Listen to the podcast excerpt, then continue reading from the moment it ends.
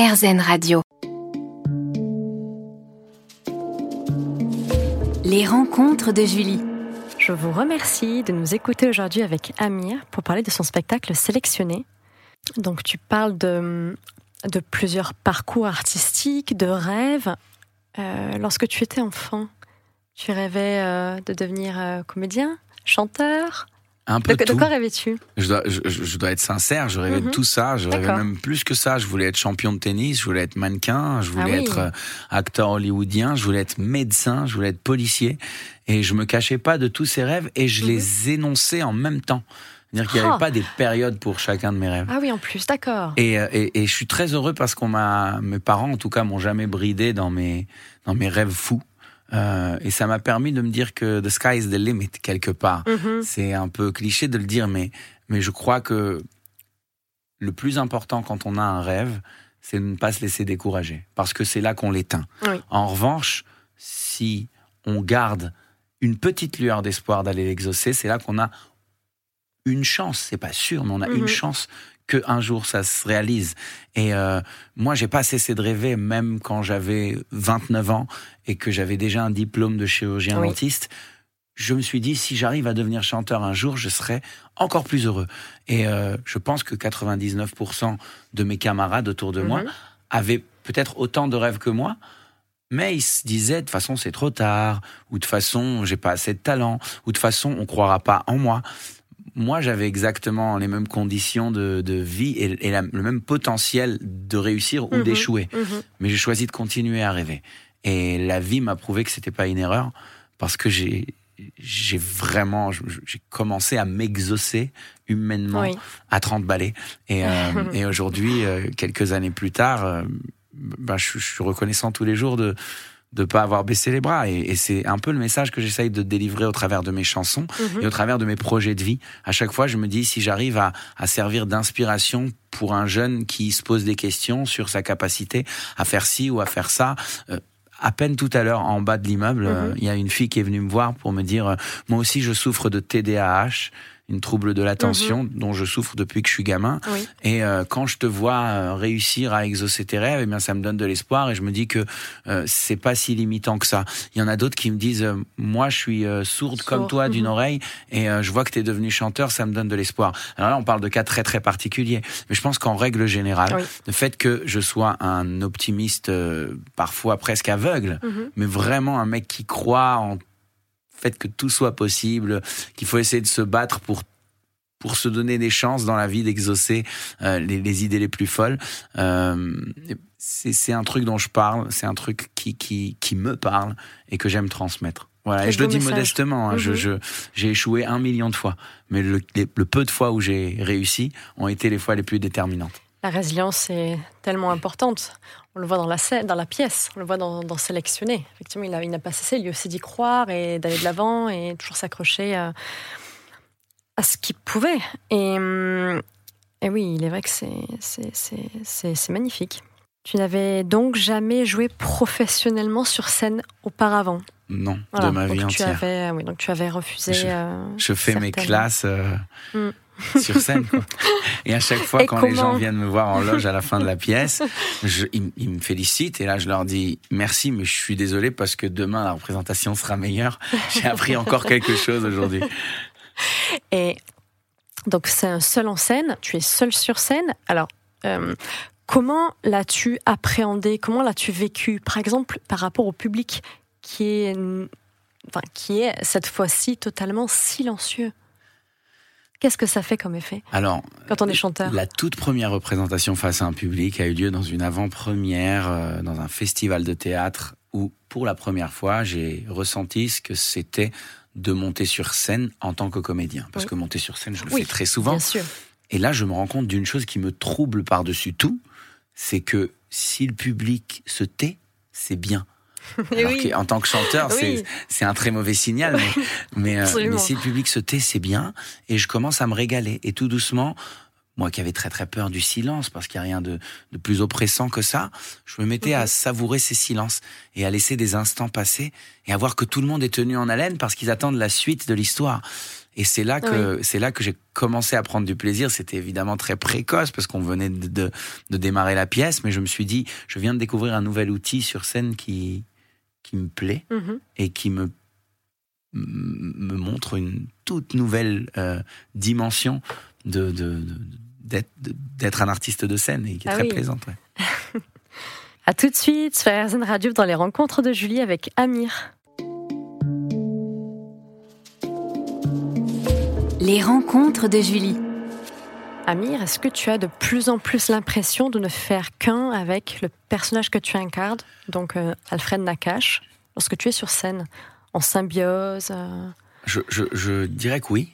Je dirais que oui, euh, parce qu'il y a un paramètre qui évolue énormément et, et que je constate de plus en plus, c'est que toutes les fois où, dans les moments d'émotion extrême, dans les grandes joies et dans les grandes tristesses de sa vie, j'étais dans une position de narrateur, même si je le disais à la première personne, j'avais l'impression d'avoir une distance par rapport à lui. Oui.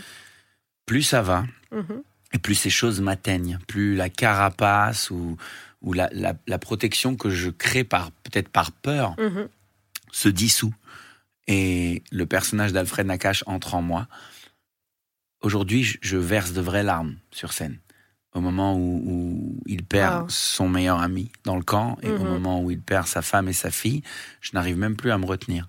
Quand il crie de joie parce qu'il redevient champion de France ou qu'il il est euh, convoqué aux. Jeux Olympiques, oui, je me, je me retrouve à, à crier de joie, mais à me casser la voix. Ah oui. Et c'est vraiment dans, dans ces moments-là et dans les quelques dernières représentations que ça a commencé à vraiment se ressortir fort pour moi.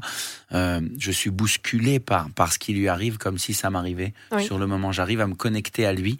Ça a mis du temps, je pense, parce que c'était tout nouveau pour moi Mhm. et que j'avais euh, des, des couches de protection. Je ne sais pas pourquoi, mais je pense que c'est assez logique d'en avoir quand on aborde un sujet pareil et Oui. un exercice artistique pareil. Mais Le rôle est tellement complexe. oui, oui. Ah oui. Et, je, et je- et je- voilà, je, On voit Je- toutes les émotions sur scène. c'est vrai. Toute la, la- toute la palette d'émotions. euh, Parce que sa vie a été comme ça. Elle était Oui. multicolore. Elle était, euh, Oui. et c'est un ascenseur émotionnel qu'il Mm. a vécu. Vraiment, de, de- de- depuis sa jeunesse, c'est pas uniquement la joie d'avant, euh, la tristesse pendant les camps et la joie d'après. Il y a énormément de nuances et, euh, et ce que je vois aussi, c'est que les gens ressortent de cette pièce avec une, une envie de croquer la vie à pleines dents parce qu'ils se disent, euh, Oui. voilà, on, on est là, le Mm. temps passe vite, la vie est courte, Mhm. tout ce qui peut arriver à quelqu'un, c'est- bouleversant, ça bouscule. Oui. Profiter de chaque instant. Oui. bons- des jolis instants de bonheur. Quand on peut Écoutez en avoir. RZN Radio. En incarnant Alfred Nakache, tu mets en avant une personnalité encore méconnue qui pratiquait un sport qui n'est pas toujours le plus médiatisé. Était-ce selon toi un double défi? Alors, je ne me suis pas beaucoup posé la question sur la médiatisation de la natation. Euh, je pense que déjà c'est un sport olympique et que quand on parle de médailles, quand on parle de podium, quand on parle de championnat, que ce soit dans la natation, dans le foot, dans le basket, dans le tennis, on va toujours avoir une compréhension globale de ce que ça veut dire. Et je crois que euh, l'histoire d'Alfred Nakache Mhm. prend le dessus sur le détail de quel est le sport qu'il pratiquait. Oui. En plus, l'avantage qu'a la natation, c'est que c'est un sport euh, très introspectif, Mhm. un sport de compétition immédiate. Les scores sont immédiats. T'es premier ou t'es pas premier. Euh, c'est un sport d'apnée quelque part. Et donc il y a des moments où j'ai l'impression que l'histoire d'Alfred, des moments qu'il a pu vivre, que ce soit à la fois dans les Jeux Olympiques de Berlin ou Mhm. quand il est jeté dans un bassin, Bassin. d'eau sale, on sent cette apnée, on a peur pour lui. Et je crois que ça amène énormément de poésie et de- de- d'intensité au, au spectacle. Oui. Donc, quelque part, euh, c'est surtout l'histoire qui prend le dessus et, et tout, tout, tout rend service à cette histoire folle. Euh, c'est marrant parce que je, je me dis que nous, on la présente au théâtre, mais vous savez, le nombre de personnes qui m'ont dit que ça devrait être adapté au cinéma, ça naturellement, mais des gens que, qui en avaient entendu parler de cette pièce, qui m'ont contacté pour me dire qu'ils avaient déjà un projet de film qui était en cours. Ah oui. C'est fou comment cet homme et son histoire ont inspiré la, la volonté d'aller encore plus loin et de raconter Oui. encore plus. Parce que Mm. c'est improbable au possible. C'est Oui. vraiment Oui, il y, a- il y a tellement de belles valeurs qui en ressortent. C'est ça. C'est c'est vrai. On se retrouve dans un instant avec Amir sur RZN Radio. Les rencontres de Julie. Merci de nous écouter aujourd'hui avec Amir. Amir, est-ce que ton épouse et ton fils t'ont vu sur scène? Alors surtout peut-être ton épouse parce que ton fils est encore un peu encore jeune. un peu tôt et je ne sais pas s'il sera capable de tenir assis aussi longtemps. Il risque de venir me rejoindre sur scène ou de crier dans la salle. Et il n'a pas peur un petit peu de te voir euh, par alors, terre euh... Alors c'est ça. Oui. C'est que un jour, il est tombé par hasard. On était en train de regarder une émission où je passais et il me voit dans la bande-annonce couché au sol en train de pleurer. C'est là qu'il dit euh, Moi, j'aime pas euh, le spectacle où papa il tombe. et c'est marrant parce qu'il sait que papa fait du spectacle. Oui. Il m'a déjà vu chanter pas mal de fois. Mhm. Et euh, pour lui, c'est toujours joyeux, c'est Ah toujours décontracté. Ah Et quand il voit le, lumineux. le, le côté un peu plus sombre du rôle et les moments de larmes, c'est sûr que ça l'a un petit peu traumatisé sur le coup. Mais maintenant, on en rigole pas mal. En fait, quand je vais travailler le soir, il me demande tu vas faire le spectacle où tu tombes ou le spectacle où tu chantes? Donc on parle de personnalités qui inspirent, qui inspirent l'histoire. Quelles sont les personnalités qui t'inspirent au quotidien? Waouh, Les personnes, les personnalités? Il y en a énormément. Oui. Si tu peux en citer quelques-unes. Des gens, euh, des grands noms de la science, euh, Marie Curie, Oui. Albert Einstein, Mhm. Naturellement me- me- m'attrapent par leur euh, qualité intellectuelle et leur trouvailles scientifiques importantes. Mhm. Des gens comme euh, de grands acteurs hollywoodiens, on a parlé tout à l'heure de Leonardo DiCaprio ou Robert De Niro. Mhm. Euh, eux, eux, ça va être leur talent qui, qui va me qui va me donner envie de les suivre. Et puis il y a des il y a des grands bienfaiteurs, euh, la, la mère Teresa, Mhm. euh, la sœur Emmanuelle, Oui. euh, l'abbé Pierre. Mhm. Donc il y a, il y a beaucoup de, de c'est difficile de savoir qui est-ce qui en fait en gros qui est-ce qui ne m'inspire pas parce que je suis capable de de rencontrer de, de discuter avec un taxi et et d'être très touché par une histoire qu'il me racontera Mhm. ou par une connaissance qu'il a et que je n'avais pas.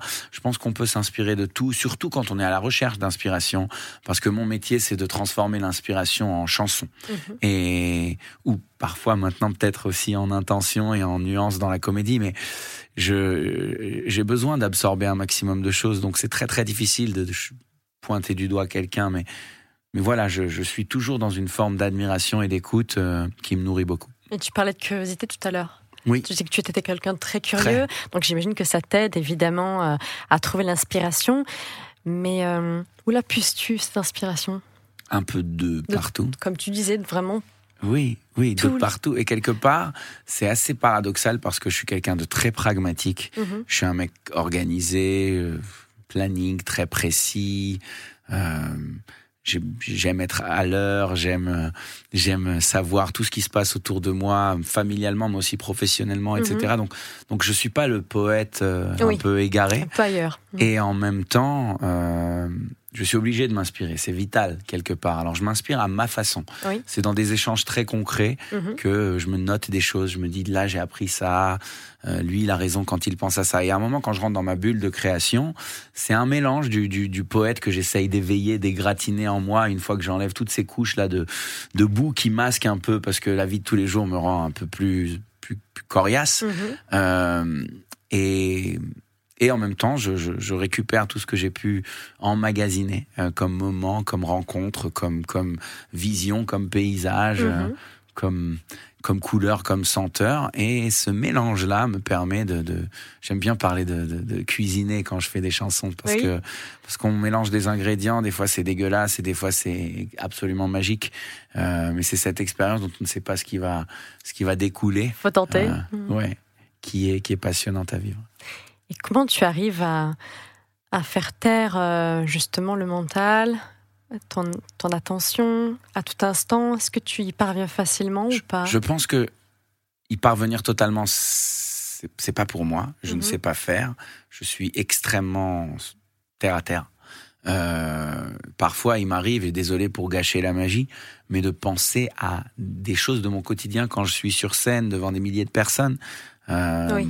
Alors, j'essaye pas de virer ces pensées. Mhm. J'essaye d'amplifier le moment présent. Et c'est ça qui va prendre le dessus, en fait. Tu les observes en arrière-plan. Voilà, exactement. Mais elles vont rester. De toute façon, si c'est parasite, si c'est là, c'est là. Si j'ai besoin de me demander est-ce que demain j'ai rendez-vous à telle heure, ça, va arriver, ça va mhm. rentrer dans mon esprit. J'arrive pas à faire un décrochage total, mais ça fait partie de mon, ma façon d'être. Je suis comme ça. Je suis très conscient. Je suis un peu dans le contrôle. Euh, donc ça fait partie de moi. Au théâtre, j'ai trouvé une méthode parce que là-bas, c'est quand même très. Je dirais que c'est plus important quand j'ai pas l'appui du public et euh, des musiciens pour me soutenir. Tout est sur mes épaules. Euh, il faut que je sois beaucoup plus focus. Mm. Alors je dirais pas que je suis totalement à un million de pourcents capable de, de, tout virer, de tout évacuer de mon cerveau. Mais par exemple, un des outils qui est plutôt cool et efficace, c'est de ne plus voir mon téléphone pendant 1h30 avant la représentation. Mm-hmm. Et là, je monte sur scène quand même un peu débarrassé du mm-hmm. quotidien. C'est ça. Puis il n'y a pas de pause comme tu dis, 1h30 alors qu'on tournait, euh, c'est quand même différent. Ouais. Tu es sur scène. Euh. À tout de suite sur RZN Radio avec Amir aujourd'hui.